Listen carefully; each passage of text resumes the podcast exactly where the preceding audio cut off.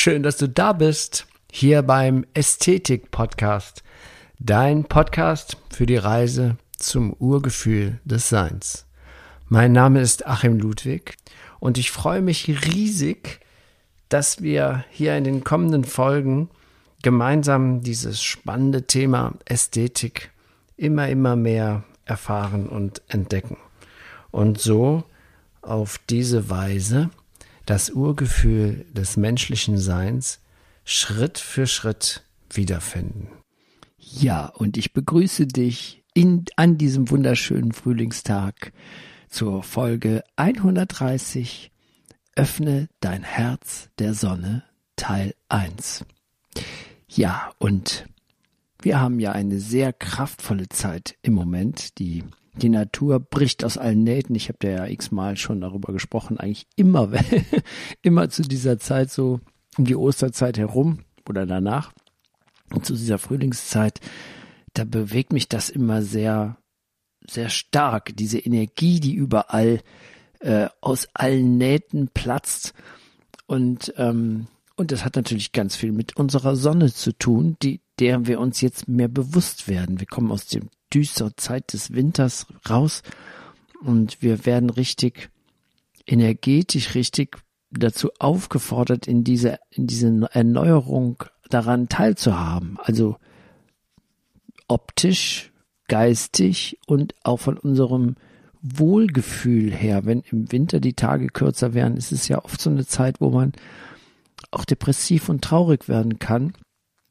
Oder in äh, anderen Regionen, wo die Sonne halt nicht so scheint, da weiß man ja, dass die Menschen da nicht so gut drauf sind, so ähm, und auch sehr hohe ähm, mit psychischen Erkrankungen zu tun haben. In unserer Hemisphäre ist das schon besser. Wir haben da schon richtig so ein, ein gutes Los gezogen, wenn wir hier leben dürfen in, äh, in unserer Region.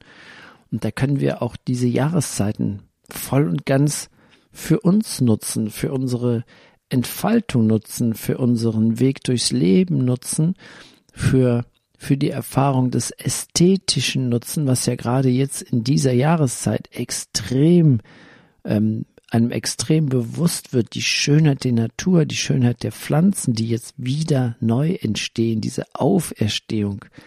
Vor zwei Wochen hatten wir ja gerade das Osterfest und das hat auch ganz viel mit der Sonne zu tun, diese Botschaft dieses Osterfestes. Nicht nur aus der spirituellen Sicht, aus der biblischen Geschichte oder wie auch immer, sondern dieses Osterfest war ja immer eine sehr kraftvolle Zeit, die viele Kulturen genutzt haben, die Sonne zu ehren, zu diesen Zeiten eben auch.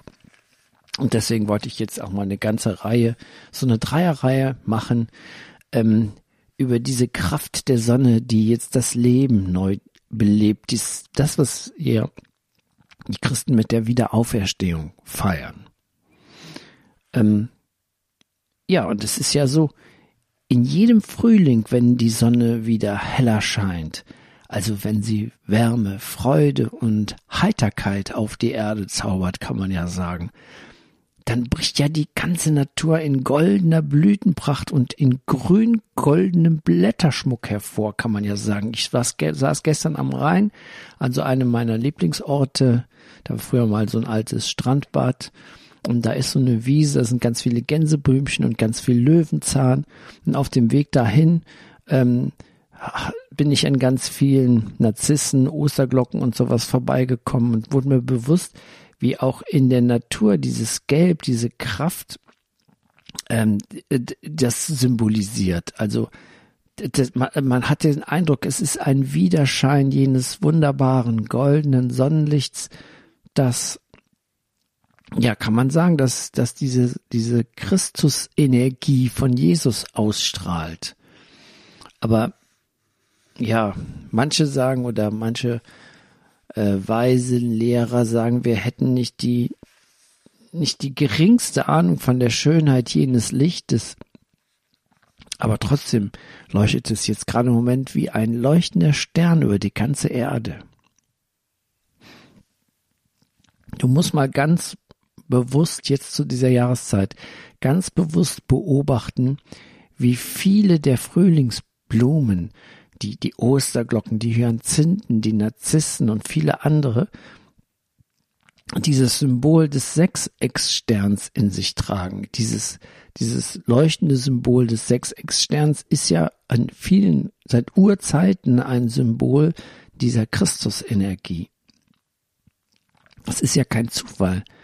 Diese, die Natur zeigt uns, na, ich würde mal sagen, für mich ist das eine Form von göttlicher, direkter, unmittelbarer göttlicher Kommunikation mit uns.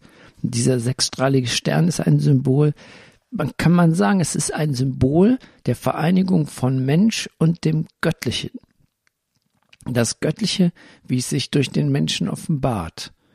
Der Mensch, dieser Mensch, der vollkommen geworden ist durch diesen Christusgeist. Das, was Jesus gesagt hat, das, was ich tat, könnt ihr auch tun. Und Jesus hat ja sich nicht zu etwas Besonderem gemacht in dem Sinne, sondern er hatte gesagt, ich bin genauso wie du. Also ich will das jetzt, es soll jetzt keine Jesus-Folge werden, aber, aber ich finde diese Kraft hinter dieser Botschaft, gerade jetzt zwei Wochen nach Ostern, finde ich unglaublich. Man spürt, es knistert regelrecht in der Luft. Es gibt einen, ähm, ein gechanneltes Wesen, äh, White Eagle heißt dieses Wesen, das ist so in den 20er Jahren, glaube ich, von Grace Cook gechannelt worden. Ich glaube, über 50 Jahre hatte diese Botschaft übermittelt. Und da habe ich viele Bücher über dieses Thema und ich finde es immer sehr beeindruckend, weil man in diesen Worten auch diese Wahrheit fühlt und spürt.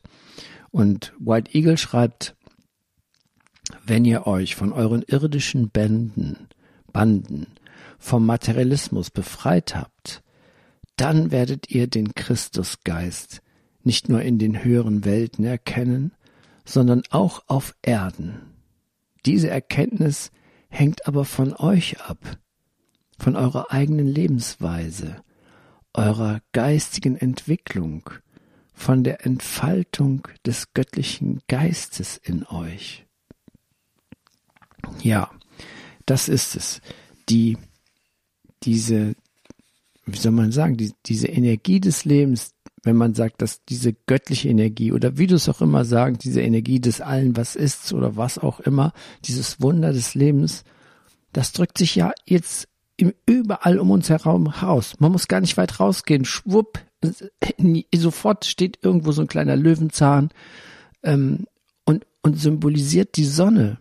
Diese gelbe Blüte, diese strahlende Blüte symbolisiert die Sonne abgesehen von den sechseckigen Pflanzen, die ich eben beschrieben hatte, wie die Hyazinthen oder die Narzissen, also sogenannten Osterglocken, die, die strahlen, die tragen das jetzt alles in sich, alles schreit uns förmlich an. Achtung, guck mal hier hin, das ist das Symbol der Auferstehung.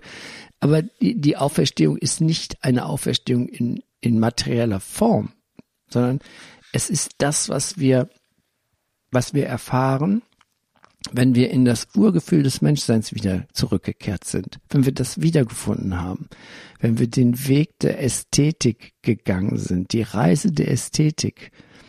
Und es ist eine Reise, eigentlich ist es mehr eine Wiederkehr, weil wir sind schon immer da. Wir haben diesen göttlichen Ort nie verlassen. Er ist uns nur unbewusst geworden. Und das finde ich, das ist auch das, das Wichtigste jetzt gerade auch zu dieser Zeit hier, die uns regelrecht anschiebt, anstupst, das zu erkennen, in diese Energie zu kommen, dieses, diese Energie, dieses in Anführungsstrichen Himmelreich, diese höhere Bewusstseinsform in uns wiederzufinden, in uns zu erkennen. Jeder Mensch besitzt diese Gabe, das wiederzuerkennen. Doch die kreative Kraft, die der Einzelne in sich trägt, um sich selber und die Welt zu erkennen oder was er ist, die ist ganz zart. Die ist nicht laut oder aufdringlich, die ist auch nicht streitsüchtig, sondern diese Kraft, die uns dahin treibt, die ist sanft, liebevoll und demütig. Man könnte sagen, es ist der sanfte Geist Christi, der ihr alle, den, den wir alle in uns haben. Und diese Energie, diese Kraft die besitzt die Power, Wunder zu vollbringen. Ja, das wollte ich jetzt erstmal so als Start auf die Reise bringen. Ähm, dann gibt es noch eine kurze Sache in dem, im Rahmen dieser Reihe hier, die ich jetzt sagen wollte.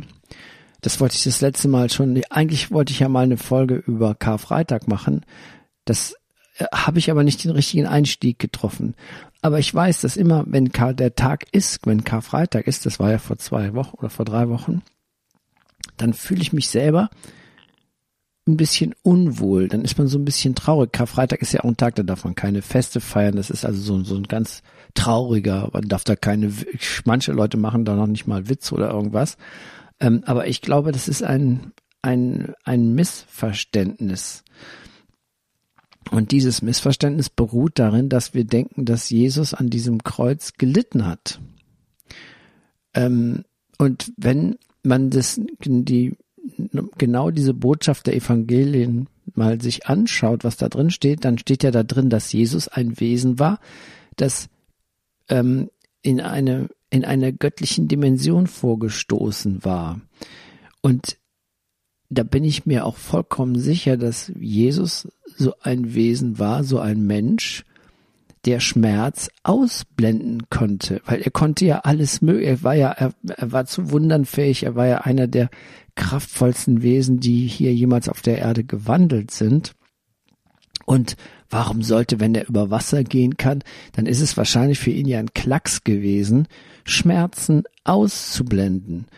Es gibt ja Geschichten und Berichte von Menschen. Es gibt Yogis in Indien, die können Schmerz ausblenden. Den kann man Arm absägen, ohne dass die was spüren, weil die in der Lage sind, den Schmerz vollkommen zu eliminieren. Es gab so Großmeister aus dem ähm, aus den Templerorden, die die Fähigkeit hatten, Schmerz vollkommen zu eliminieren, woran halt viele ihrer Peiniger ähm, verzweifelt waren. Die letzten Großmeister, beiden Großmeister der der Tempel, der Tempel des Tempelordens wurden bei lebendigem Leibe gegrillt, wie ein Würstchen, ähm, weil die die Menschen, die den Orden vernichten wollten, verzweifelt waren, dass sie sich da nichts draus gemacht haben. Die, die haben sich einfach auf den Grill gelegt wie ein Würstchen, haben sich grillen lassen und haben aber nichts dabei gespürt. Und ich denke mal, diese Fähigkeit hatte Jesus auch.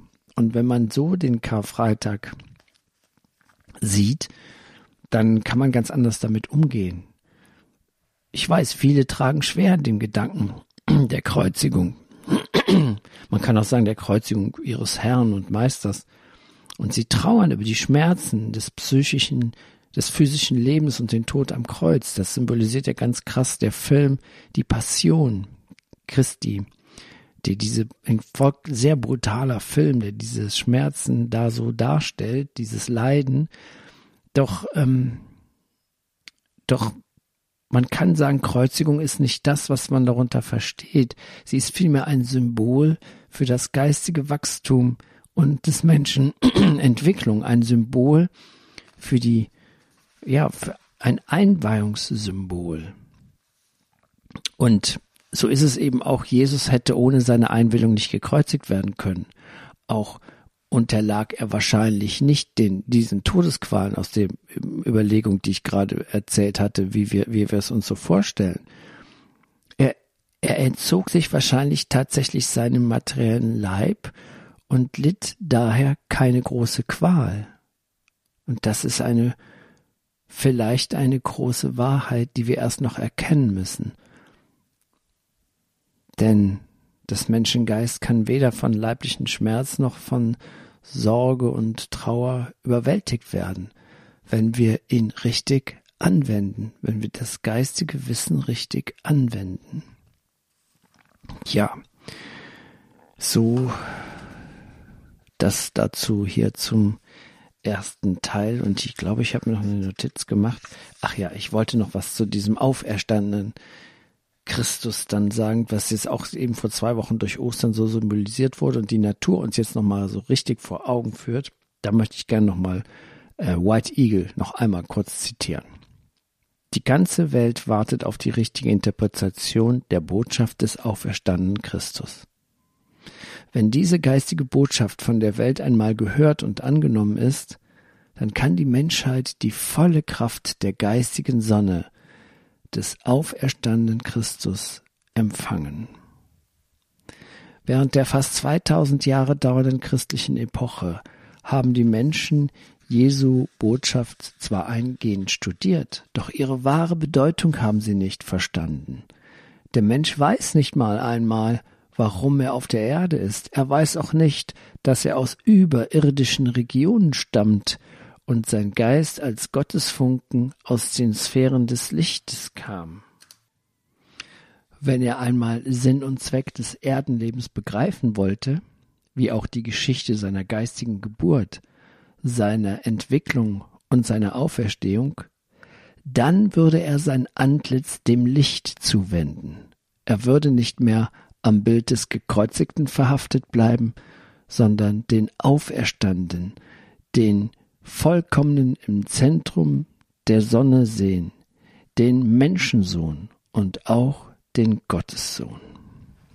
Ja, mit diesen Worten von White Eagle möchte ich mich äh, äh, verabschieden und lade dich ein, bewusst jetzt in die Natur zu gehen, die Natur zu beobachten, diese unglaublich kraftvolle Zeit und die, die gelben, grünen Kraftfarben in der Natur anzuschauen und dabei gemäß dem Titel dieser Folge dein Herz der Sonne zu öffnen.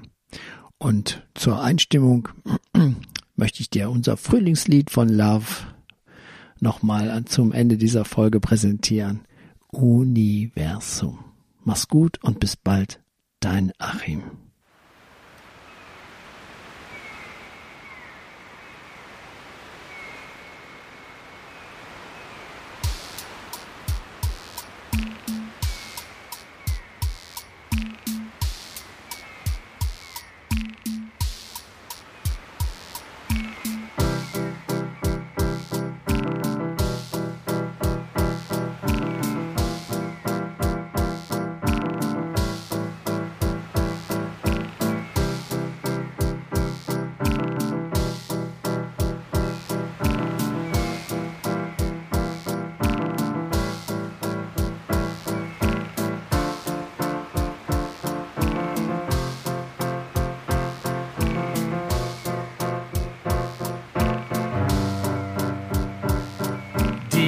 Sonne begrüßt den Morgen.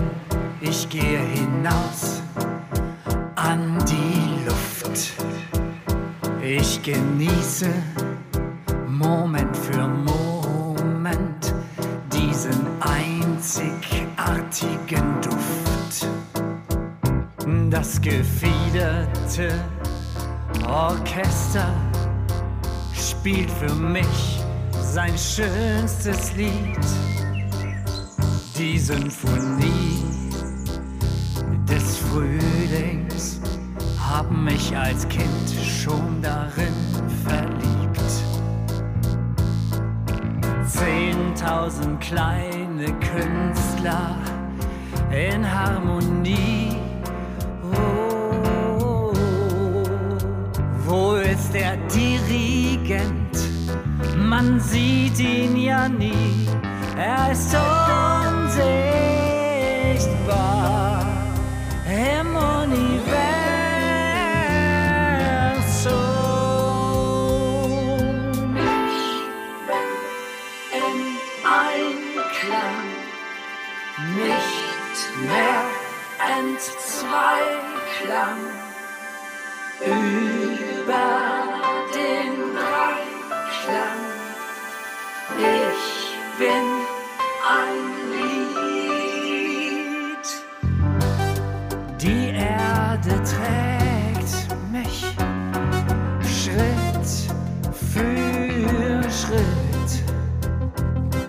Das Wasser schenkt mir Klarheit. Ich bin bereit für die Wahrheit. Die Luft die ich atme, atmet mich in den Elementen immer weniger